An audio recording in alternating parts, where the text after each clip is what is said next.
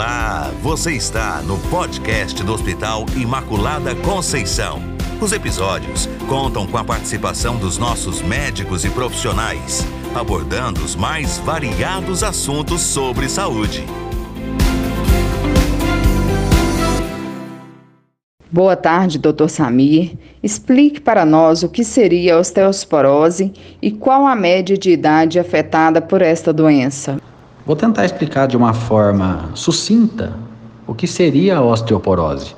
A osteoporose é uma condição no qual os ossos se tornam frágeis, né, com uma facilidade maior de quebra, de fraturas. O corpo, ele tende a absorver e substituir, ou seja, existe uma troca constante né, do tecido ósseo. Na osteoporose, essa nova criação óssea não acompanha a remoção da camada óssea antiga. E é, essa doença ela faz com que a diminuição da absorção de minerais de cálcio faça com que os ossos se tornem mais fracos. É, a média né, de, de, de idade desses pacientes são pacientes acima de 50 a 55 anos. Três a cada quatro pacientes são do sexo feminino e afeta principalmente as mulheres que estão na fase pós-menopausa. E a osteosporose é uma doença grave?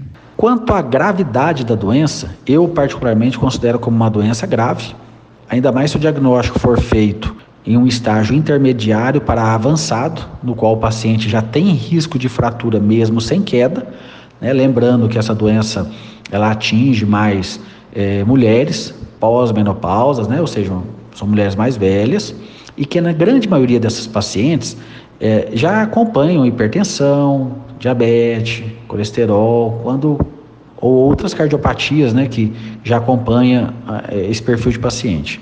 Então, o que, que mata na osteoporose? Não é a fratura em si, né? A fratura em si a gente tenta resolver em 24 horas, mas são as consequências da fratura, né? O que vem após o tratamento imediato.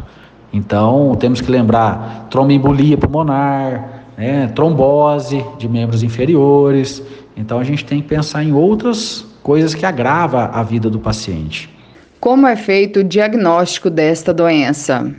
O diagnóstico, ele começa no ato da consulta, com informações como o uso de corticoide prolongado, idade do paciente, né, se for mulher, pós-menopausa, histórico familiar, parentes de primeiro grau, como mãe ou pai, com fraturas por osteoporose, histórico de tratamento de algum tipo de câncer e que, fei, e que tenha feito uso né, da, da radioterapia ou da quimioterapia, são fatores que nos levam a crer da baixa densidade óssea daquele paciente.